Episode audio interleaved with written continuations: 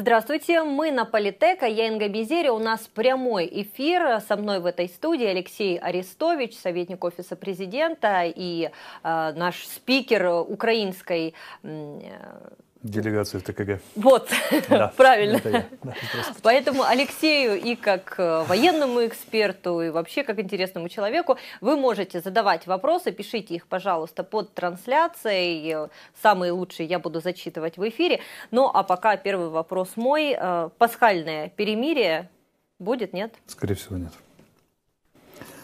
Россияне сделали свой любимый трюк. Они попытались, как, так же, как они делали Минск-1 и Минск-2, загнать нас в цейтнот и со словами «давайте, давайте, вот прямо сейчас надо решить, как бы, да, давайте быстро подписываем и все, перемирие». А подписать они хотели документ, в котором трижды значилось «Украина и Ордло», «Украина и Ордло», «Украина и Ордло». То есть эта попытка была легализовать так, так называемый ЛНР и ДНР очередным новым решением. А там бумажка бумажки, и глядишь, это становится общепринятой практикой, а потом как бы и всеми признаются. В документе трехсторонней контактной группе, ни разу не, не, которые предложили россияне, ни разу не содержалось слово ОБСЕ. Мы их спрашиваем, ребята, а, собственно говоря, как? Трехсторонняя контактная группа, СЦК, э, СММ ОБСЕ миссия, это же все ОБСЕ. Мы с вами доверия не имеем. Для нас ОБСЕ посредник, который нам помогает, решение 57 стран и так далее, 58. Так зачем ОБСЕ, говорят россияне в присутствии представителей ОБСЕ?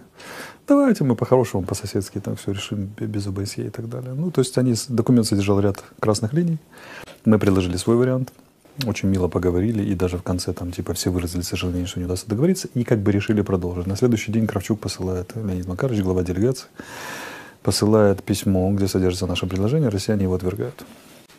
Логика была понятна. Не так им нужно было перемирие и крокодиловые слезы про гибнущих мирных жителей. Они очень любят поговорить про мир, гибнущих мирных жителей, которые так страдают, там ужасно там и так далее. А сколько им нужно было пропихнуть легализацию? Ну, еще один шаг легализации, скажем Вот, и, и он провалился в очередной раз. ОБСЕ, когда пытаются решить ситуацию без них, они как-то реагируют? Вообще, какая их э, роль в этих переговорах? Ну, ОБСЕ, они такие ребята, как бы, мы тут вот как бы, мы посредники, вы там договариваетесь между собой, а мы вот, вот как бы зафиксируем существующую договоренность, уже вновь достигнутую. Ну, и где-то их можно понять, где-то я их не до конца понимаю как бы, если вы хотите мириться, так миритесь. Участвуйте в примирении. Да, мы зафиксируем вашу сделку, но спасибо, для этого нотариуса есть, не нужно иметь ОБСЕ. Первый вопрос от наших зрителей, поэтому не могу не зачитать. Э, надеюсь, вопрос по ядерному оружию будет. Это вброс или есть реальный план? Что с Украиной? Это бесконечные ядерным? слезы по ядерному оружию. А скажите, кого, вот встречный вопрос, кого и когда защитило ядерное оружие, хоть от чего-то? США защитил от 11 сентября ядерное оружие? И от войны в Афганистане, в Ираке, еще черти где? Нет. Британию защитила ядерное оружие от нападения на Фолклендские острова и захвата британской территории? Нет. Россия воюет в половине мира с ядерным оружием, и с нами в том числе. Ее сильно защитила. Мы обрабатываем российские войска восьмой год подряд всеми видами вооружений, включая оперативно-тактические ракеты. И что им помогло это ядерное оружие от этого? Что? Нет, оно никому не помогает. Ядерное оружие это для очень узкого спектра ситуации. Очень узкого. Когда война реализуется гибридно, то никто ничего, никакое ядерное оружие нигде не применит. А именно эти способы и существуют. Гибридная война существует в том числе для того, чтобы избежать угрозы ядерной войны применения, и она вполне себе осуществляется. Вот все сейчас кричат про российское нападение там, и так далее. Все думают, что оно будет разово взлетели все, все самолеты и ударили по Киеву, по всем электростанциям, там, по нашим войскам и так далее. Боже упаси. Высадятся ночью воздушные десанты где-нибудь в районе Херсона, если они будут нападать э, там поближе к Херсону, Николаеву на дамбах. Все они будут без знаков препинания нашивок, провозгласят Херсонскую Народную Республику, скажут, что мы мирные, мы не хотим повторения Донбасса, мы не стреляем, мы хотим волеизъявления граждан, предложат вступить в переговоры, потянут нас на переговоры, сделают все, чтобы не было формального признака стрелять, вернее, формального повода стрелять, и сделают все, чтобы не было возможной реакции Запада, там, типа Россия напала на Украину. Потом выяснится, что провокаторы убили пару представителей Херсонской Народной Республики там, или Запорожской какой-нибудь еще. И Россия выдвинет ультиматум, что нет убийств российских граждан. И ведет свои, попытается ввести войска под видом миротворцев в ту же Херсонскую область куда-нибудь там, да, или скажет, пропустите, мы стрелять не будем, мы просто хотим выйти и защитить наших граждан, русскоязычных с паспортами и так далее. И постепенно с эскалацией каждые 2-3 дня, она, беря паузу и, и глядя внимательно, как, как реагируем мир, реагирует мир, будет пытаться создавать ситуацию, когда не будет формального повода применения вооружения. Точно так же они захватывали Крым, точно так же они захватывали Донбасс. Вот если внимательно вспомнить Крым, то они захватят воинскую часть, 2-3 дня пауза, они смотрят на реакцию, потом опять. И здесь вопрос в другом. Хватит ли решительности нам открыть, открыть огонь и сделать из этого настоящую войну, из вот этих гибридных способов? Ну, я думаю, что хватит. Но что касается все-таки ядерного оружия, такой пример, как Северная Корея, ну, можно представить, что... На Северную Корею нападают не потому, что у них есть мифическое ядерное оружие, а потому что в Северной Корее 90 тысяч снайперов и горная местность самая милитаризированная страна, у них под ружьем там все, и горные проходы, как бы пройти эти узкие, где не Самолеты ничего не решают, не управляем ракетное оружие, а только масса обученной пехоты. Но ни одна армия мира сегодня себе позволить не может. Только поэтому, а не потому, что там есть ядерное оружие. Израиль, вот у него было ядерное оружие очень давно, с самого начала. И шесть арабо-израильских войн, и седьмая, длящаяся фактически, никак не спасла Израиль. Ядерное оружие никак не спасло Израиль. Нет нападения арабских государств, нет, нет работы террористов против них последовательно, 70 лет, не прекращающейся ни на один день. Ну, помогло им это ядерное оружие хоть как-нибудь? Никак. В 1973 году речь стояла вообще о том, что будет ли Израиль существовать или нет. На волоске висело все. Тем не менее, Сирия и э, Арабская республика Египет тогдашняя да, атаковали с желанием дойти до Тель-Авива, все стереть и так далее. И ничего, никакого ядерного оружия не испугались. Ядерное оружие это, это все, это в прошлом, забудьте. Интересно. А, сейчас я хочу напомнить нашим зрителям, что у нас а, прямая трансляция, поэтому, пожалуйста, пишите а, свои вопросы. Так, я вижу опять по ядерному оружию. Хорошо, мы вернемся к тому, что пишут наши зрители. На этой неделе было достаточно много ярких таких сливов, хотя мы уже в Украине к ним привыкли. И вот сегодня Злыва. появился третий, да, где фигурирует, возможно, а, Виктор Медведчук и Владислав Сурков. Давайте послушаем небольшую выдержку. Да, и второе по поводу контактной группы. Значит, мол, по поводу контактной группы, вот ее надо собирать там завтра, там послезавтра. А вот они заявили, что теперь будет их представители, а не руководители. Да. И это там возмутило местную общественность э, в этой контактной группе. Ну, например, Кучму, ну, например. Ну, молодец, как ты далек. Слав, ты знаешь своих людей. Ты понял, да? Я понял, что возмутило, но там другого пути нет, потому что они же воры и убийцы по версии Украины, так сказать. Террористы, убийцы. Террористы, убийцы, воры, кто там были бандиты, да, которые коронуют на царство. Слушай, я не знаю, как раньше с ними встречались. У меня вопрос есть. Так что там, не, ну там, конечно, контактная группа будет продолжаться, ведь ну, они сейчас уполномоченных, правда, назначат, а потом... Слав, я тебе просто объяснил, что я... А я тебе даю вправе это сказать, если хочешь. Я же не потому что, пожалуйста, я же не тебе это объясняю, ты все понимаешь и так. Я просто реагирую, как бы мысленно передавая это тем, с кем ты там общаешься. Ну да, они сейчас будут звонить мне, поэтому я... У нас чистая позиция, никаких здесь виляний нет, они сейчас назначат людей уполномоченных и будет собираться группой. Более того, мне даже шеф сказал, ты можешь тоже сказать, у меня сказал, куда на эту группу съесть. Да, а, вообще даже Да, так что вот так. Пусть они, пусть они там не плачут насчет того, что там не те люди будут присутствовать со стороны ополчения, скажут, зато вот Славка. Я понял. Слава, слышишь, Слав, слышишь. Э, это самое, и ты мне еще скажи один вопрос. Я тебе забыл вчера спросить, вот я тебе Руби, помнишь, вот этому Владлену, по этому Да, я передал сигналы, передал сигнал. Ну, сейчас ведь мне дадут обратную связь, у нас она там такая. Ты мне позвони, почему? Потому что, э, ну, действительно, там идут оттуда... Слушай, ну, я не знаю, может, это меня дует. Если он где-то в адском положении, то как он тебе смс посылает? Я А он берет телефон у охранников, ну, это, может быть, не волнуйся, да. Заруда, да? Заруда. Э, Заруба Владимир Викторович, Краснодонский Я передал, да. Ну, это на, на ускоренной э, промотке было видео, поэтому у кого-то... Да кто такой Медведчук, да. нам хорошо известно. А... Вопрос, кто его привел в, контакт, в трехстороннюю контактную группу Медведчука? У, у меня вопрос, э, что, во-первых, изменилось в контактной группе с того времени вот, э, в отношениях? И почему сейчас? Ну, то есть, вообще, вот когда определенное видео на определенную тему, ну, точнее, не видео, а аудио на определенную тему появляется в определенный момент, то интересно, почему так? Потому что ведь звук этот записан, если он аутентичный, конечно же, э, мы не знаем этого, еще в 2014 году. Кто может это записать? Три варианта, которые на, на поверхности. Первое – это наша СБУ или другая спецслужба. Второе – это собственная охрана Медведчука. И третье – это россияне. Это вполне могут выкидывать россияне по каким-то своим соображениям, подшатнуть, там, поставить Медведчука в определенную позу и так далее. А мы все думаем, что это вот там мы таким образом как-то там вот боремся и пытаемся очернить Медведчука. Медведчука некуда очернять, он уже все, все с ним понятно, кто такой Медведчук, за это бороться особый смысл. Тут другое, я бы спросил, кто, повторю вопрос, кто его привел в трехстороннюю контактную группу. Могу сказать, что изменилось. Сейчас нет кулуарных разговоров за спиной вот таких вот. Кулуарно не договоримся. Все в открытую, только в режиме видеоконференции, без, без всяких там нюансов. Это а, потому что такая э, ковид... Э, Не, потому Система что, или... Ну, ну, во-первых, видеоконференция накладывает отпечатки, но ведь можно же по телефону позвонить или, или без посредников. Мы общаемся с посредниками, кроме политических советников, они могут напрямую созвониться. Э, но нету подковерных договоренностей. То есть нету такого, что давай демонстрируем вот это на публику, а, а там на самом деле шу-шу-шу. Такого нет, потому что все все давно поняли, с кем имеют дело. И там надо только при посредниках, свидетелях и так далее.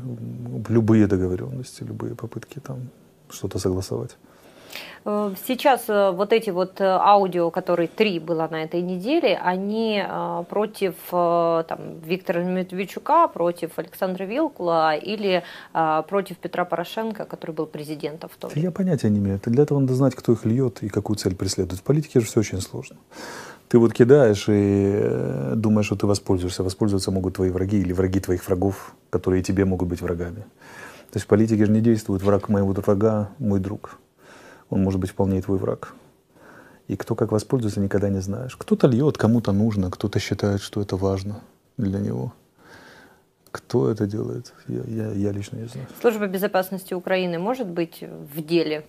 Может быть и в деле, конечно. Оперативные игры, они какие хочешь бывают. Там мало ли что они преследуют, какую цель. Но в версии 3 сами россияне, охрана Медведчука, играют какую-то игру, там, или ближние Медведчука, или конкуренты Медведчука по, тому же крылу по ОПЗЖ. Либо там СБУ, например, или, или госорганы Украины. Все может быть. Много вариантов, Его да? же могут сбивать да, партнеры по ОПЗЖ, которым он не нравится, надоел, там, или считают его слишком токсичным. К трибуне-то он не вышел в этот раз, как бы, да, когда они все с портретами вышли. То есть там какие-то проблемы явно у Медведчука. Вполне могут лить партнеры. А, так, вопросы пишут, но в принципе они пока касаются тоже Минска. Вот интересуется, почему э, Украина не может выполнить э, Минские соглашения. Потому что мы никогда не проведем выборы с... Э, мы не можем нарушить двух вещей. Признание террористов ЛНР и ДНР, ну, или людей, похожих нам на террористов очень сильно. И второе, проведение выборов в то время, как российские войска находятся на территории и все контролируют. Бы, сначала давайте границу, потом выборы а не сначала выборы, а потом границу. И Петро Алексеевич прописал именно так переговоры. Мы теперь не знаем, как из них выйти, поэтому президент и говорит из, этой, из этого тупика. Поэтому президент, это два пункта, на которых категорически настаивают россияне, и на которые категорически не согласны мы. Поэтому вопрос в том, чтобы их модернизировать каким-то образом, об этом прямо говорит президент. Я, извините, отвлекаюсь, потому что пытаюсь угу. максимально использовать те вопросы, которые пишут нам зрители. Большое спасибо, что вы это делаете. А, продолжайте. Ну вот э, вы сказали э, о Петре Порошенко. Насколько сейчас, ну, говоря сленгом, будут его опять догонять? Кто его знает, кто его будет догонять? А там есть что догонять. Уже ничтожество политическое. Но его недели три уже не слышно, над ним все смеются. Он там гречку пакует и какие-то выставляет червоные линии, от которых все смеются. Ну, на кузню зашла ДБР, насколько я слышал. Там, ну, и пусть его догоняют правоохранительные органы. Он уже не, при, не предмет заботы, политической заботы там, банка, если можно так сказать. Ну, смешон. Просто. Смешон, он, а, а, как это, с, с вечно устаревшей риторикой, вот ощущение, что он застыл в сентябре 2014 года и не собирается оттуда выбираться. А, тремя складками между бровей и пыхтением, вот этим вот там, вот мы, значит, червоные линии, мы пропишем, ла-ла-ла, забывая, что две из минимум из пяти озвученных червоных линий при полном его содействии были установлены, в частности, как раз те самые выборы в обмен на границу, на контроль на границе. Это же он прописал Минские соглашения, его никто не заставлял. И теперь он выставляет это как красную линию. Ну, слушайте, ну это же лицемерие высшей пробы, там не о чем говорить. Хай, правоохранительные органы, это, это пусть он и занимается, Порошенко. То есть каких-то санкций от РНБО, например, в отношении я не знаю, Петра не, Алексеевича? Я не участник РНБО. Если оно решит, что какие-то санкции, то почему нет? Там ходили слухи про пять народных депутатов, которых собираются там, наложить санкции. Возможно. Там им всем виднее. Это все дяди с, э, на очень серьезных должностях, с допуском до гос, гостайни, не знают полную информации, исходят из этой информации и так далее. Я не член РНБО, РНБО гостайни не допущен. И слава богу. Пока. Что касается Виктора Медведчука, вот разговор, которого мы слушали, возможный, опять же, а, тут э, будут еще какие-то дополнительные санкции или дополнительные э, ну, движения из офиса президента? Идет же уголовное дело по нему. Дальше это дело правоохранительных органов, мне кажется, прокуратуры. Да? Какие еще санкции нужны? Санкции наложили, потому что есть понятие длящегося преступления. То есть есть ситуация, когда правоохранительные органы не могут еще формально предъявить обвинение. Там это как-то сложно. А явные признаки угрозы национальной безопасности деятельность субъекта несет. Сам именно для таких случаев и был придуман закон про санкции. Там же можно, формулировка такая, что даже если а, угроза, перспективная угроза нанесения санкций. То есть а, не, не уже нанесена, а РНБО понимает, что они могут быть нанесены, деятельностью субъекта может быть нанесен вред национальным интересам Украины, уже можно накладывать санкции. Так, еще раз хочу сказать зрителям, что вы пишете комментарии, спасибо, но ожидаем в первую очередь мы от вас вопросов на интересующие вас темы. Мы в прямом эфире. А, вот эм, Альбина Ликова пишет, що думає пан Арестович про перспективи створення Союзу із Британією, Польщею та Туреччиною. Так а де-факто он существует, этот союз. Посмотрите на активность в Черном море, на контракты соответствующие. Например, украинскими ВМСУ, военно-морским флотом Украины активно занимается и Британия, и, и Турция одновременно сейчас. Это создание новых судов, те же корветы, те же вот малые корабли, которые делает Британия, у нас собирается делать на заводах в Николаеве. Э, по вот этому длящемуся контракту большому, миллиард шестьсот миллионов долларов. Это подготовка моряков, это совместное учение и так далее. Видно, что, по крайней мере, по вопросу Черного моря, безопасности в Черном море есть теснейшее взаимодействие. Просто по количеству визитов украинского президента в Турцию и интенсивности контактов понятно, что с Турцией у нас все хорошо в этом смысле. Ну и Британия тоже туда же. Чего вы ожидаете от визита Энтони Блинкина, который должен состояться вот в ближайшее время? Ну, я думаю, там три группы вопросов будет. Первый – это безопасность, то есть вопрос как это, да, Минска, Крыма и вообще военной опасности от России, политика в отношении России, на что может рассчитывать Соединенные Штаты, на что может рассчитывать Украина. Э, второе – это экономика, скорее всего. Тот же самый Северный поток, газ и вообще вся логика. И третье – это реформы, да, куда вы, как там реформируетесь, зачем, почему и все остальное. В любом случае, это очень сильный сигнал. Это один из первых визитов зарубежных Блинкина в Украину. Поэтому, как бы говорить, что Америка нами не занимается, Америка, мы не нужны Америке, нас бросили, ну, все уже забыли, кто говорил, а реально смотрим на факты. Да, едет. Я читала, что Энтони Блинкен имеет именно киевские корни, и его предки э, именно киевляне. Ну, возможно, у него будет возможно, сентиментальный возможно, момент какой-то еще. Да, возможно, Но для нас наиболее главный сентиментальный момент, что, это встреч... что эта встреча будет перед встречей Байдена и Путина. Но важный момент, все-таки Байден и Путин встречаются как два президента, Энтони Блинкен это все-таки, ну, второе, если не третье лицо ну, Секретарь Госдепа, он формирует внешнюю политику американцев. А, как бы, да. да, это, конечно, это аналог министра иностранных дел с чуть большими, большими полномочиями. Госдеп это больше, чем министерство это, Да, да, но э, все-таки президенты это одно, а... Безусловно, так он подготавливает позицию Байдену по, по Украине. Байден понимал, что к чему, как, куда мы идем. То, что фронт существует, и Украина не одна в противостоянии с Россией, показала вот вся эта история с э, российскими войсками на нашей границе. И э, это просто консультация, это не, не замена визита Байдена, это консультация перед встречей, перед раундом переговоров с Путиным очень большим.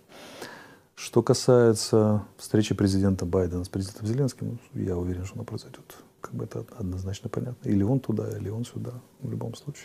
А Там... что нового, в принципе, сейчас? Какие новые месседжи офис президента может предложить э, Энтони Блинкину? Перед э, дальнейшей встречей? Скорее всего, это тех спецпредставитель США по Донбассу будет. Будет вопрос посла обговариваться.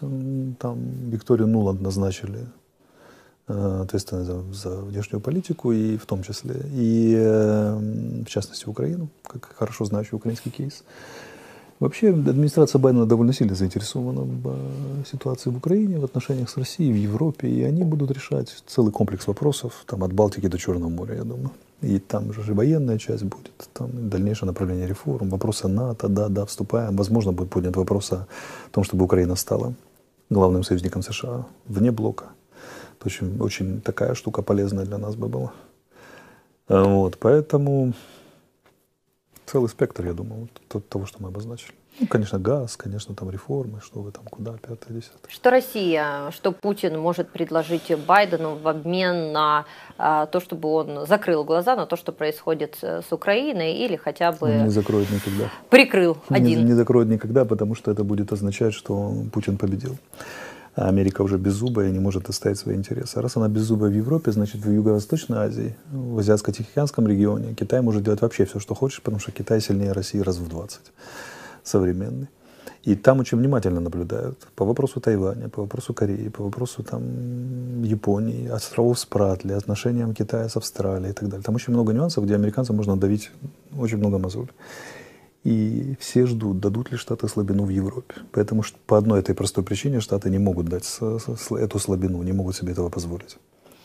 Так, вопросов стало много. А, вот из таких а, веселих і лічних.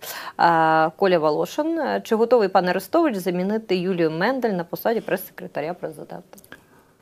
Ну, я ж старый военный.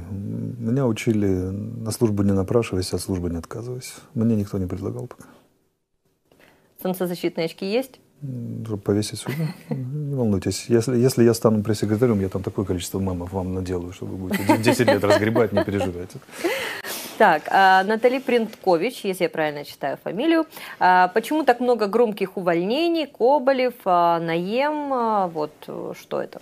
Ну, кадровая политика ведется, наверное, считают, что он не, спра- не справился. Я далек от этих тем, на самом деле. У меня очень узкое направление. Там, сектор нацбезпеки и обороны, стратегические коммуникации. Вот. Ну, из этого всего только Мустафа Наем попадает под, немножко под, под мою зону ответственности. Но там прекрасно справится сам концерн «Укроборонпром» и Юрий Гусев, как его глава, генеральный директор, все, все прекрасно объяснит, что почему, по-моему, они откоммуницировали неплохо эту, эту тему. Не, без моей помощи. Так, еще вопрос вот вам личный. Алексей, значит, э, Денвер Д. А, Алексей, вы часто делаете отсылки на свою службу в АТО и разведке. Скажите, вы вносите или пытаетесь вносить предложения по модернизации армии? А как же? Постоянно. Я в очень честной связи работаю с замглавы а, Офиса президента по сектору нацбезпеки и обороны Романом Машевцем. Так, много появляется вопросов, вот прямо буду зачитывать. Святослав Водущин, ну, Извините, господа, если я неправильно читаю ваші фамілії. Хіба Байден уже не дав слабину, коли пішов на односторонні переговори з Путіним? Нет, он не дал нам слабину. Он дал нам э, время подготовиться и нам, и Европе, и НАТО. А, еще вопрос. Виктория а, Кожушна. А, что, будет, э, что мы будем делать, если 90% жителей Ордло получат русские паспорта? Ну, понимаете, вот опять же вопрос. Россияне кричат, там, душ, их душат слезы, они кричат про необходимость выполнять Минские соглашения. Они их нарушили, эти Минские соглашения, неоднократно. А вот простой пример, 15, это сентябрь 2015 года, когда ввели рублевую зону в так называемых ЛНР и ДНР. А восьмой пункт комплекса Минских мер предусматривает установление банковской системы Украины. И никаких других рублевых зон и всего остального нет. Но, тем не менее, что они радостно нарушают и при этом кричат, что давайте-ка мы там, типа, и будем строго выполнять. Так вы сначала выполните все пункты, начиная с пункта безопасности, а потом, потом будем говорить обо всем остальном. А, вот. И раздача паспортов – это же нарушение Минских соглашений?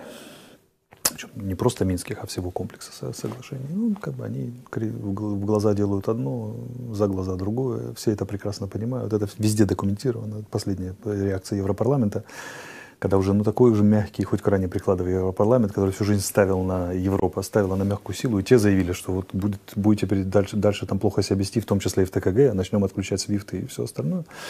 Поэтому ну, они достали уже всех, достали конкретно. Если они... Сейчас порядка 500 тысяч паспортов, по некоторым... Есть информация, что и до 700 уже дошло. Там же как считать. Если они до конца года раздают там mm-hmm. миллион с лишним, а это почти все уже Знаете, такое ощущение, будут. что они раздают паспорта с той да. же скоростью, что мы делаем вакцинацию. Да, да, да. Это ползучая аннексия, ползучая аннексия. И это прямое нарушение Минских соглашений, долговременное, зафиксированное, системное. О чем можно говорить? Они постепенно аннексируют территорию. Военное управление есть, политическое управление есть, сейчас добавляется гражданство, добавляется и давно уже банковское, экономическое управление существует. Но какие вам еще доказательства? Доиграются до того, что мы и, весь мир, или, мы, или весь мир с подачи нас зафиксирует эту территорию как статус близкий к, к э, эффективному контролю Российской Федерации, он и так уже зафиксирован, но просто на этом больше начнут настаивать. Это плюс, плюс санкции. Сразу, сходу дополнительно. Потому что ну, это уже по юрисдикции Международного уголовного суда. Такие и вещи. нужна ли будет тогда трехсторонняя контактная группа? Слушайте, я буду первый, если сторонник, если она наконец-то прекратит свое существование. Потому что, ну, ну как это... Армяне и азербайджанцы 27 лет в Минске проговорили. У меня есть другие планы в жизни, держали 27 лет объяснять, почему мы движемся с черепашей скоростью. А движемся мы по одной простой причине. Потому что у нас есть воля на прекращение конфликта, а у россиян нет. Но пока оно будет, и пока в моих услугах будут нуждаться, я, я буду помогать там, бороться. То есть вы считаете, в принципе, ее бесполезной? Я не считаю ее бесполезным, я считаю, я как бы реалист. Я вижу, что ее эффективность ну, теплится около нуля. С сентября прошлого года, когда россияне устроили демарш, и вышли из политической подгруппы и так далее. И так далее. Они все вопросы привязывают к политическим. Обмен пленных, да. Э, КПВВ, да. Мы делаем все, чтобы облегчить положение наших граждан на той территории. И по эту линию фронта, и по ту, они все привязывают к политическим вопросам. То есть они даже на Пасху не могут отпустить заложников, хотя бы часть, хотя бы тех, кто в, в наиболее плохом состоянии здоровья, женщинам, как сколько раз им предлагали, просто потому что, а вы признаете ЛНР, ДНР, и мы тогда, значит, отпустим. Торговля заложниками. Чечня научила в свое время. Поэтому мы понимаем прекрасно, с кем мы имеем дело. Байден назвал их убийцы. Они хуже, чем убийцы. Они хуже, чем убийцы. Подонки просто в массе своей, все их военно-политическое руководство. Они торгуют жизнями людей, и, э, но в силу определенных обстоятельств мы вынуждены с ними иметь дело, потому что а с кем и как? Через посредство ОБСЕ. И э, есть же стратегическая часть Минских соглашений, вернее, вообще деятельности ТКГ, есть тактическая. Стратегическая – это, в принципе, примириться. Я не вижу там перспектив. Я вижу перспективу единственного удержания в ближайшее время. Удержания Путина от открытого применения силы Российской Федерации против Украины. То есть удержать его на политико-дипломатическом треке. А второе – это частные вопросы. То же самое КПВВ, вода, выплаты пенсионерам, все, что мы можем сделать для облегчения гуманитарной ситуации, разминирование там возможное, там, и э, обмен пленными и так далее. Мы пытаемся над этим работать. Ну, вот, из четырех подгрупп более-менее успехи есть у экономической. Ну, даже если у экономической есть определенные успехи, они договариваются там, по выплатам пенсии совместно, по облегчению жизни пенсионеров, там, пропуску и так далее. По вопросу, например, чтобы не штрафовали, если э, люди э, пересекают через территорию Российской Федерации это тоже вопрос рассматривается. Потому что, получается, мы штрафуем своих граждан за то, что они едут к, к нам же через линию пересечения, через Российскую Федерацию, потому что их просто не выпускают через КПВ. Э, ну, и, и ради этого уже ТКГ должна существовать. Даже если вот только так, там, по, по капле, по миллиметру, то, то и это уже неплохо. И пока это так, там, я с удовольствием поработал на то, чтобы, например, наших сограждан перестали штрафовать за пересечение, за то, что они пытаются к нам приехать через территорию России, потому что у них другого выхода нет. Уже, уже польза будет и от этого. Так, вопрос совершенно на другую тему. Пишет Виктор Глебов. А на ком ответственность за зигование в Киеве? Кто взращивал нацизм и кто должен сесть пожизненно за это? Ну, это же не нацизм, наверное. Это просто какой-то там деятель, активист посчитал, что так, так будет остроумно от сердца к солнцу и так далее, и так далее. Ну, не, не, это очень напрасная попытка обвинить власть или целую страну в том, что там 100 человек походило по Киеву с девчатами впереди, с цветами, и кто-то там зиганул. Ну, зиганул, и что? В Америке полно неонацистских группировок. Мы считаем США нацистским государством. В данной ситуации должна быть э, ну, серьезная реакция? Ну, слуги народа осудили, фракция осудила, э, Институт национальной памяти осудил, Министерство иностранных дел осудило. Ну, то есть все, все, кто должен был высказаться на эту тему, высказались. Я думаю, что это не дело офиса реагировать на, на такие вещи, потому что когда мы реагируем с такой высоты, это ну, только как это поднимает тему в, в, в медиа, более популяризирует. С посольством Израиля, Соединенных, э, Соединенных Штатов, Германии мы, мы объяснились, мы сказали, что эти люди ни в коем случае не представляют Украину, не характеризуют Украину и не являются частью политики власти или, там, или даже наибольшего мейнстрима в обществе. Ну, слушайте, у нас в стране президент говорят, имеет корни южной национальности. Э, пресс-секретарь президента до недавних пор, говорят, имеет. Бывший премьер-министр Гройсман тоже. И такое количество людей, которые пострадали от нации, которые наиболее пострадали от нацизма, что обвинять нас в том, что мы как бы там нацисты или поощряем нацизм, это просто на голову не налазит. Понимаете? Так, это, очень... это дутая тема, да. Тема сейчас вызвала ажиотаж э, просто в в комментариях, ну, в принципе, вот есть и защитники, и те, кто против, кто-то говорит, что это брехня, а вот, но, в принципе, в основном люди настроены на то, что ну, кто-то должен нести за это ответственность. А, так, хорошо, прошу всех э, писать вопросы и на другие темы, если вы увидели, потому что опять появляются вопросы про ядерное оружие, а, мы уже говорили об этом в начале трансляции, поэтому просто Каша в людей в голове, да? Вот им закидывают темы такие вот. Ядерное оружие, ядерное оружие, ядерное оружие. Территориальная оборона, территориальная оборона, территориальная оборона. Там что там у нас еще? Байрактары, хотите, байрактары, байрактары, там, не знаю, А, корветы, корветы, даны, даны, Боты, даны. да? Вы, вы считаете, Да не, что не во боты. многом, нет? Люди ведут себя как боты, потому что ну, они стимул реакция уже там собственных вот, вот уже, уже пауза между... Человек же живет, свобода человека живет между, в паузе между стимулом и реакцией. Надо успеть остановиться и подумать, а не повторяю ли я чьи-то чужие слова или мемы. Но нет, мем уже несется. Ядерное оружие, ядерное оружие. Пусть смотрят начало передачи с, с этим ядерным оружием, я даже не хочу повторяться. Нет, нет, не будем, конечно же. А, офис президента, он сейчас э, какие, какие месседжи несет? Вот когда у нас каждый день происходит что-то такое, там м, Киева диссертацию э, защитил, э, тут у нас кто-то на марше вышиванок зигует. То есть пранкеры, поговорили, российские пранкеры Лексус и Вован поговорили с депутатами Верховной Рады от лица штаба Навального. Инга, я и Михаил Подоляк, который отвечает за информационную политику офиса, категорические противники исследования за, за соцсетями и за медиа, которые общаются мемами. Мы считаем, что государство должно заниматься, вести себя как государство и за- заниматься системным строительством государственным, общественным и реагировать как государство. Офис не может реагировать на каждого, там, на, на каждый удачный мем в интернете и во всем остальном. Это не наша работа. В сутках только 24 часа, у нас слабого работы хватает. Нет, мне интересно, вот э, ну, э, что, что вы несете, потому что а, вот в этом всем какие-то смыслы, они Моя- теряются. Моя задача системное информирование по, по, по линии ТКГ и частично по сектору нацбезпеки и обороны, хотя моя задача не столько обществу доносить, сколько Ермаку советую в этом секторе, как коммуникации строить. Но в ТКГ, да, я спикер, я доношу. Я плохо делаю свою работу. По ТКГ все понятно всем. По-моему, вопросов нет. Как бы, да. Говорят- что неплохо все понимают. Как бы, А если есть вопросы, смотрите начало А если есть трансляции. вопросы, смотрите начало трансляции. Поэтому я не могу отвечать за весь офис. Я могу сказать, что и Подоляк, и я, который отвечает за информационную политику, точно государственники, точно за системное строительство.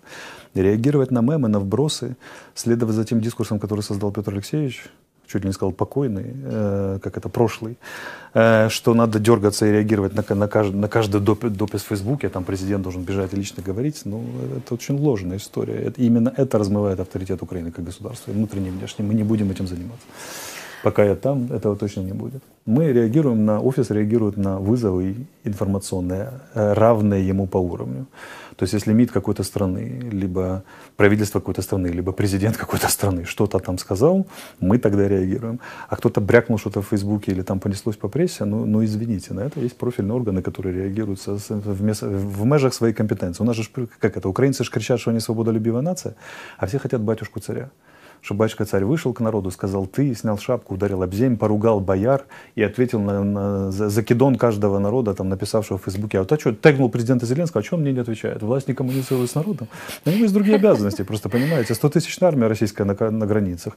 Вот он сейчас ответит всем в Фейсбуке, а потом немножко займется да, Путиным и всем остальным. Вот, как раз по поводу армии Да. вопрос. А, Влад а, Мартин, э, согласен ли Арестович, что если власть раздаст оружие всему народу, по примеру Швейцарии, тогда никакой Путин не нападет, зная, что стрелять в него будут из каждого окна и Нет, не подвала? согласен. А я знаю, что будет вместо этого. Вместо этого будет э, не народ, а организованная банды, которые очень хорошо себя чувствуют и которые народ хавают на завтрак, потому что народ это овцы, а банды это волки. Они объединены, объединены организационно, совместной биографией, преступлениями и так далее. Под видом добробата, под видом ЧВК, под видом чего угодно, под видом тех же подразделений теробороны.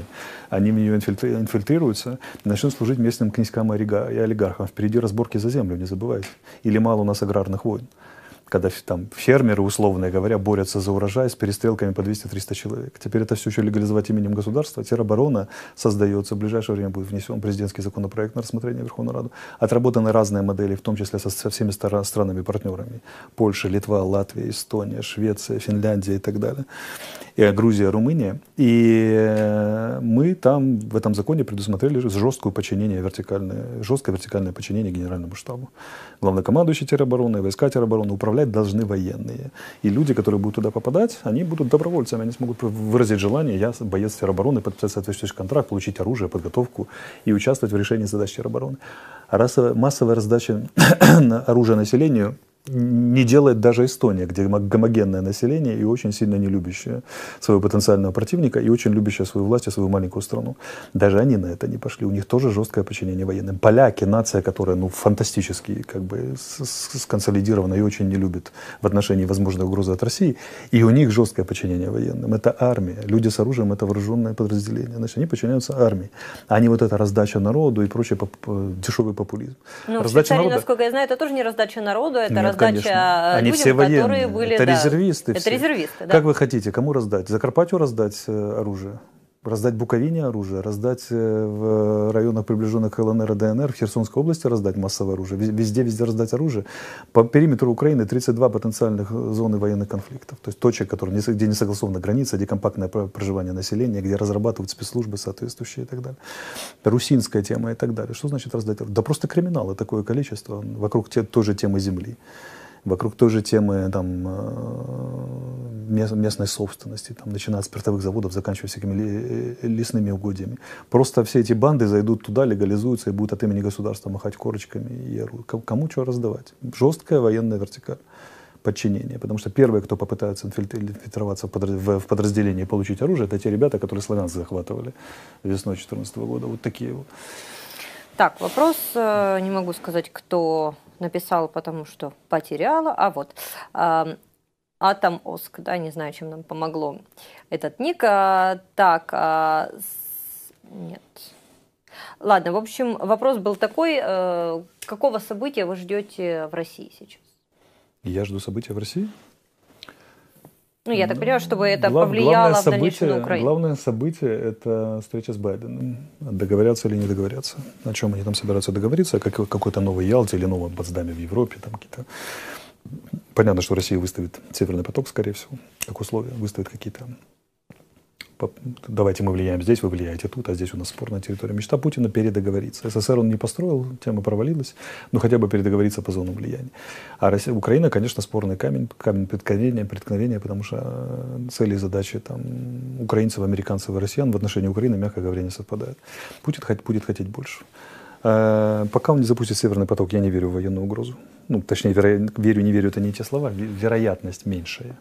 А вот после запуска, после того, как Европа подсядет на иглу, Германия, в частности, уже основательно, это да. То есть Запад 2021 будет в августе, Значит, э, активная фаза в начале сентября, они начнут перебрасывать войска снова с конца июля. То есть у нас повторится та же ситуация, которая была, но угроза будет больше, потому что может заработать уже Северный поток или близким быть уже к, к необратимой стадии, а может и по нему и договорятся.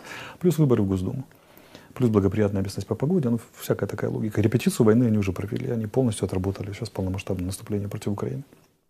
На что они пойдут, это уже большой вопрос. Я вам сразу говорю, что до октября, до середины октября очень горячий период, такой красный в смысле военной опасности. И здесь остается только держать, держать нос по ветру, делать все, чтобы они поняли бесперспективность военной, военной истории, остались на политико-дипломатическом пути. Ну, вот, в частности, встреча Путина с Байденом будет сильно посвящена этой теме, я подозреваю. То есть ему, Путину будет показывать последствия в случае попытки. Если Россия вдруг э, пойдет уже масштабно и в открытую войной э, на Украину, Украина будет э, Вьетнамом для США, вот, таким для России? Ну, мы будем воевать так, что мало не покажется никому. Ну, при всем уважении к грузинам, сегодня грузинская армия, кстати, празднует 30 лет со дня своего основания, передаем им привет большой и пожелания наилучшие. Но я имею в виду размер. Мы будем воевать так, что перья полетят. Так мы восьмой год воюем уже. Еще, еще, еще что-то полномасштабное, но мы, и мы будем масштабнее воевать. Тут другое. Я же говорю, если вспоминать начало беседы, ну, я бы на их месте, вот если бы мне понадобилось атаковать Украину, пошел бы совершенно иначе, так как я рассказал в начале передачи. Не полномасштабное вторжение сразу, а порциями. Причем на грани ситуации, когда у нас нет формальной э, причины применять оружие или полный спектр воздействия вооруженных сил, или ситуация крайне сомнительная, нужны большие яйца, чтобы решиться стрелять. Ну, то яйца у нас найдутся, я сразу гарантирую. Так что и на это они зря рассчитывают. Но истинный путь – это вот провозглашение Херсонской Народной Республики, какой-нибудь там еще что-нибудь дали. Опять же, зеленые человечки, паузы. Захватили захват объектов критической инфраструктуры и облсовета, по которым нельзя стрелять вооруженным силам Украины, потому что долго и дорого восстанавливать, понимаете? Флажки, тетеньки плачущие, там православные священнички и так далее, и так далее. Вот это все. И бесконечно затягивание. И потом, как только мы не смогли отреагировать, они вот следующий шаг, следующий шаг, следующий. Расползаться, чтобы расползаться. Вот это будет, скорее всего, сценарием с большей вероятностью. Лилия Олейник пишет, а что нас ожидает на границе с Беларусью.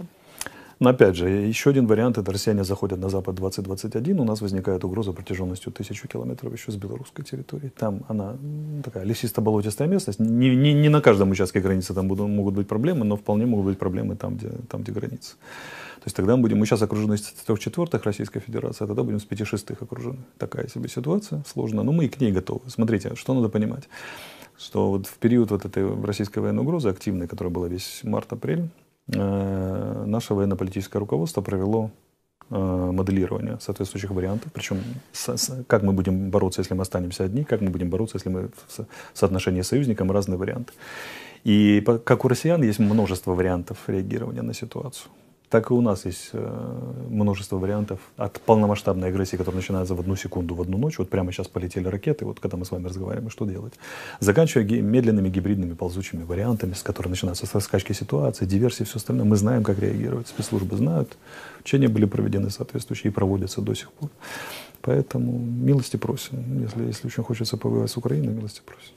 Так, тут несколько вопросов уже, прямо дискуссия mm. разгорелась по поводу латиницы и кириллицы в Украине, и вот э, пишут наши ну, зрители о том, что позицию. нужно да. переходить. Я знаю, что вы тоже считаете, что нужно переходить Моя на позиция латиницу. очень простая. Нам можно перейти на латиницу украинским языком, европеизировать его чисто визуально и кодировать таким образом, и оставить, оставить русский на, на кириллице, но поднять его статус тогда, например, до уровня региональных языков.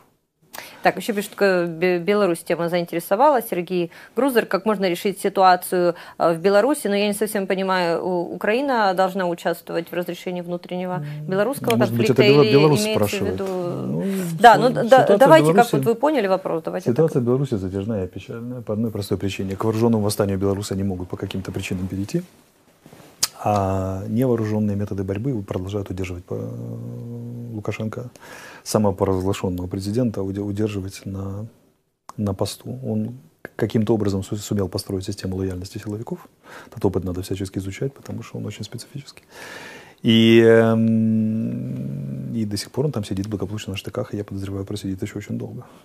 Поэтому, опять же, он постепенно впадает в орбиту России, что тоже не есть здорово и весело. И дрейф, дрейфует Беларусь, в принципе, не туда. Ну, посоветовать им э, взять в руки оружие и скинуть Лукашенко как-то не камильфо.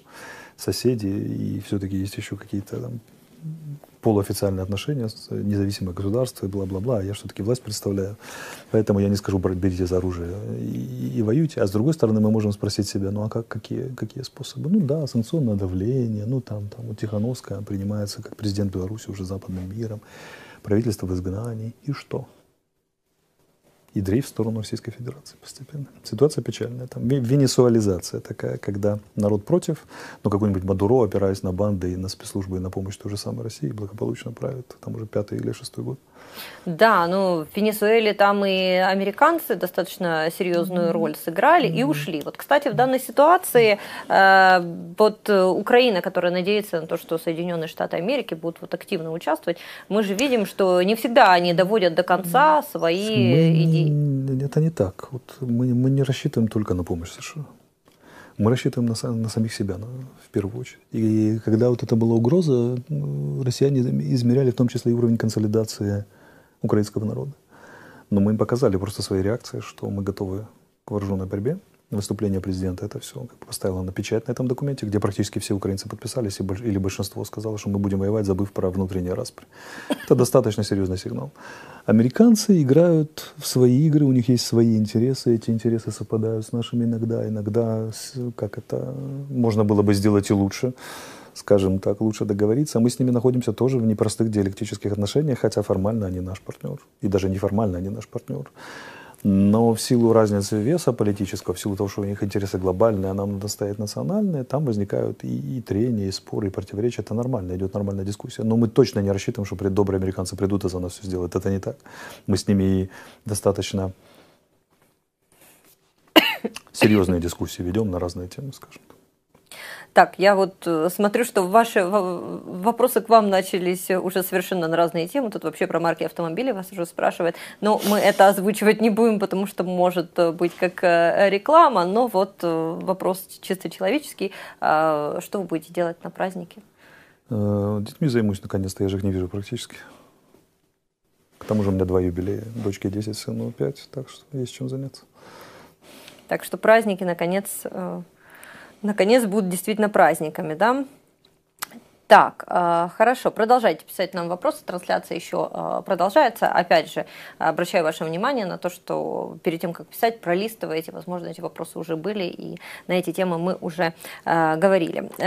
Как, вот с политической точки зрения, как вы думаете, вообще, вот э, у нас еще полгода назад говорили, ну, точнее, год назад говорили, вот э, эта Рада не продержится и полгода, потом э, там через полгода еще полгода не продержится. Сейчас как-то вот эти вопросы о том, что там будут перевыборы, ушли. Как вы думаете, когда они опять возникнут? Да я не вижу пока ни одного повода распускать Раду. Перед ней очень серьезные задачи. Вот там были ключевые моменты, по которым все волновались. Тот же закон по рынку земли, например, да, или комплекс закона, способствующий открытию рынка земли. Проголосовали же за ключевой закон. Те же там, например, военные законы призыв резервистов вне мобилизации. Ну, как бы проголосовали. Ну, там реформу Укроборонпрома проголосовали, реформу СБУ проголосовали. Очень много чувствительнейших моментов голосуют. Большинство работает в тесном. Там непростое взаимодействие с ним, но оно работает. А чего, чего их распускать?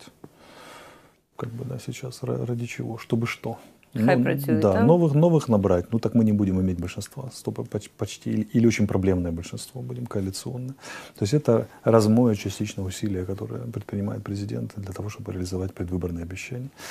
Ну, пока, пока я не вижу пока логики никакой в распуске.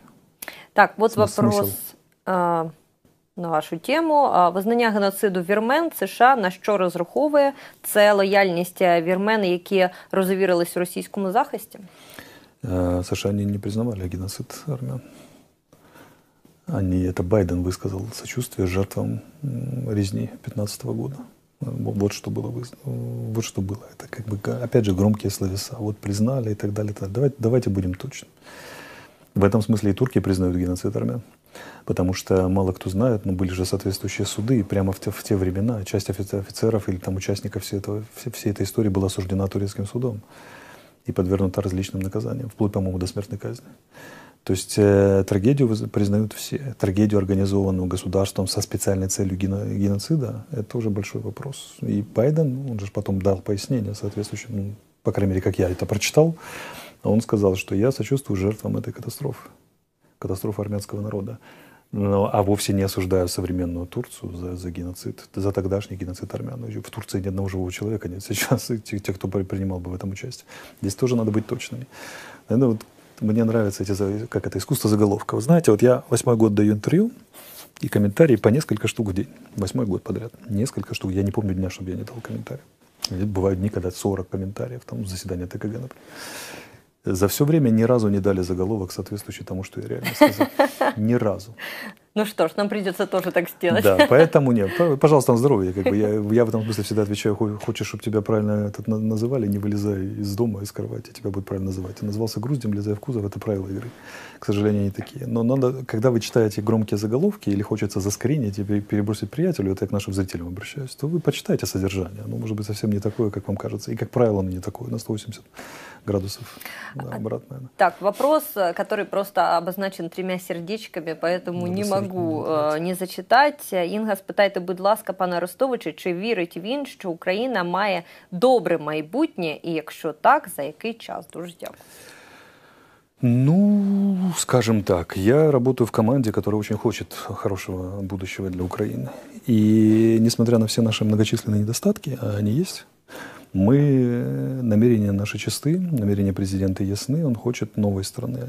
Какое общество мы строим? за какое общество голосовали люди. Была долго-долго теневая экономика, теневая политика.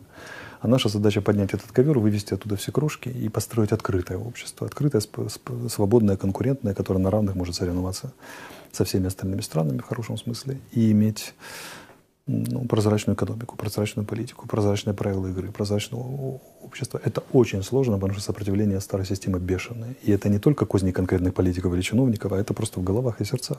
Люди, поколения выросли, уже все, все привыкли так жить. Я, конечно, против коррупции, но хай буде кум прокуроры порешают в случае чего. Вот это вот типичная установка. И вы посмотрите, лакмусовой бумажкой здесь является вакцинация. Первый э, посыл правительству от коллективного избирателя. Вы плохо боретесь с ковидом. Где вакцины? Приволакиваем вакцин, мама дорогая. Это одному Pfizer 10 миллионов потенциально экспериментальные супервакцины, самые лучшие, которые считаются и так далее. Потом начинаешь говорить, давайте прививаться. А кто прививается? 67% против вакцинации. И снова, вы не боретесь с э, ковидом. Так мы же привезли уже вакцину, идите вакцинируйтесь. Это самый главный элемент ну, борьбы. Подождите, это достаточно сложно. Я знаю огромное количество людей, которые хотят вакцинироваться, и они там в ДИ записаны ну, через потому несколько что, ну, лет, потому, понимаете? Не, через несколько лет. В первую очередь вакцинируются группы риска. Это же понятно. Военнослужащие, в первую очередь врачи, пенсионеры, военнослужащие. Pfizer да, ну очень, ну очень медленно. Пошел. Даже не, Почему? Ну, Позавчера же было 70 тысяч день, когда 70 тысяч вакцинировали планировалось по официальным данным. Просто какой-то прорыв. Я не знаю, с чем это связано. Может, перед майскими все захотели, учитывая интенсивные контакты на, на праздники. Но это сам. Но опять же, ну, врачи, которые, вот, врачи публично выступают против вакцинации. Я, или там есть такие деятели, они в телевизоре говорят, я не вакцинировался, никого из своих вакцинировать не буду, призываю вас не вакцинироваться, но правительство плохо борется и не, не провело правильную программу вакцинации. Ну, тут или крестик, или, или, или исподнее, понимаете. Так, вопрос без сердечек, но не могу не задать. Чи знайшов Олексій спонсора на майбутнє своє президентство? Нет, я никогда не думаю о таких вещах. Я, я в этом смысле настоящий украинец. Якось воно буде. Так, э, потеряла интересный вопрос. Так, где же... Так, так. Потеряла я вопрос, давайте я тогда... Э, а, в общем, не знаю, не, помню уже кто. А, дякую.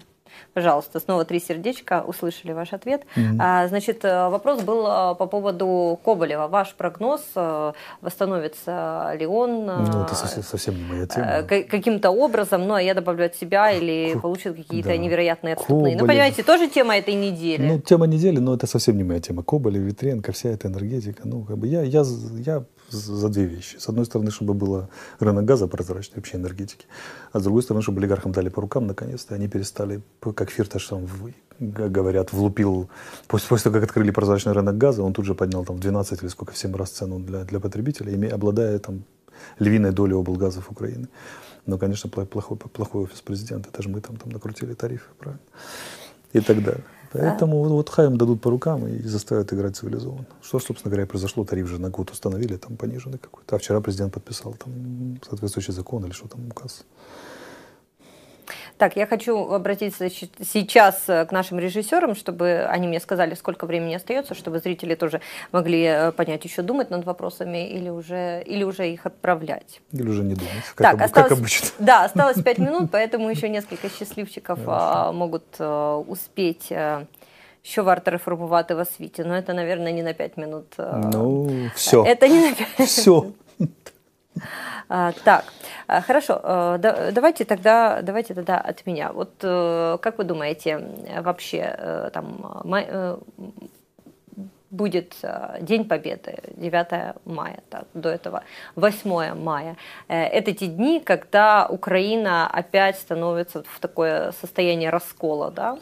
А, что, что будет в этом году и э, что будет говорить президент? Ведь уже были разные посылы от него. Вот чью сторону он сейчас займет? Я думаю, он попытается быть над этим всем.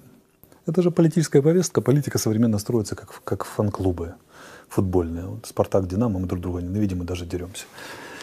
На этом зарабатывают люди, которые не во власть, на разделении, которые пытаются войти во власть, потому что на разделении, на, на конфликте, на всем остальном всегда легче это сделать, нежели, нежели на, на, на позитивной повестке. Но ну, президент не может брать на себя повестку э, противостояния. Он президент всех украинцев. И те, которые празднуют 9 мая, и те, которые празднуют 8 мая и так далее. Я думаю, он будет на схватка и вспомнит о жертвах фашизма, о усилиях, которые предприняла Украина. И здесь будет, э, я могу от себя сказать, здесь уместно вспомнить и воинов УПА, которые воевали на пять фронтов. За Украину, так как они ее понимали, и, и воинов советской армии или красной тогда еще армии, которые сражались так, так, как они понимали. И всех украинцев, воевавших э, с нацизмом, например, или во Второй мировой войне, скажем, или во всех остальных формированиях. Если посмотреть количество украинцев в американской армии, канадской, британской и так далее, огромное количество. В польской тоже армии и так далее. Поэтому Монте-Кассино, да, это знаменитый монастырь, самый первый в Европе, бенедиктинский, да, защищавший э, проход из Южной Италии в Северную. Американцы год там толклись, союзники не могли пройти, защищали немецкие десантники, его защищали очень правильно. А взяла, польский корпус взял штурмом. В этом польском корпусе там кладбище есть. Там каждая вторая фамилия украинская. Все, могилы украинцев лежат от, от Окинавы до, до, до по всему земному шару, там под, под, под Сталинградом, под Берлином и так далее. Надо вспомнить всех украинцев, которые воевали во Второй мировой войне. А шире всех солдат, которые воевали во Второй мировой войне. Потому что война — это страшная вещь, вот особенно мировая. Вот раскрывается такая пропасть в ад. И туда начинают сползать цивилизации, страны, люди, семьи и так далее. И солдаты затыкают телами своими. Понимаете, да? Вот солдат затыкает телами вот эти вещи. Вторая мировая война была страшной историей. 60 миллионов погибших. И туда, я сейчас не хочу, кто какой подписывал пакт, кто куда, я хочу вспомнить о солдатах. Вот прошло столько времени и так далее. Вот, вот, солдаты, которые заткнули своими телами эту дыру. Среди них огромное количество украинцев. Мы едва ли не самая пострадавшая нация во Второй мировой войне. Вот президент, мне кажется, должен вспомнить о них всех, во всех армиях воевавших. И отдать им дань, тем, кто празднует 8 мая, тем, кто празднует 9 мая и так далее. Оставьте людям их праздники. Вот мой девиз. Когда из этого пытаются делать политику, надо бы вынести политическую оценку и дать ее. Мы дадим, как маршу, да, например, да, одному, второму, там, бессмертному полку и так далее. И так далее. Когда это и люди искренне празднуют, пусть празднуют. Проблема же в чем? Что недобросовестные товарищи пытаются сделать политику всего. Ирония судьбы или с легким паром, там, 9 мая, что там еще, русский язык и прочее, прочее, прочее. А вот надо бы совесть иметь. Политика — это политика, а культурные вещи и коды — это отдельно. Вот у меня дед 95 лет прожил ветеран э, Второй мировой войны. И он полевой разведке, я вообще не понимаю, как он живой остался. Прошел все. Там же долго не жили, мягко говоря. Ранен был несколько раз, два ордена Отечественной, степи, Отечественной войны, первая, вторая степень.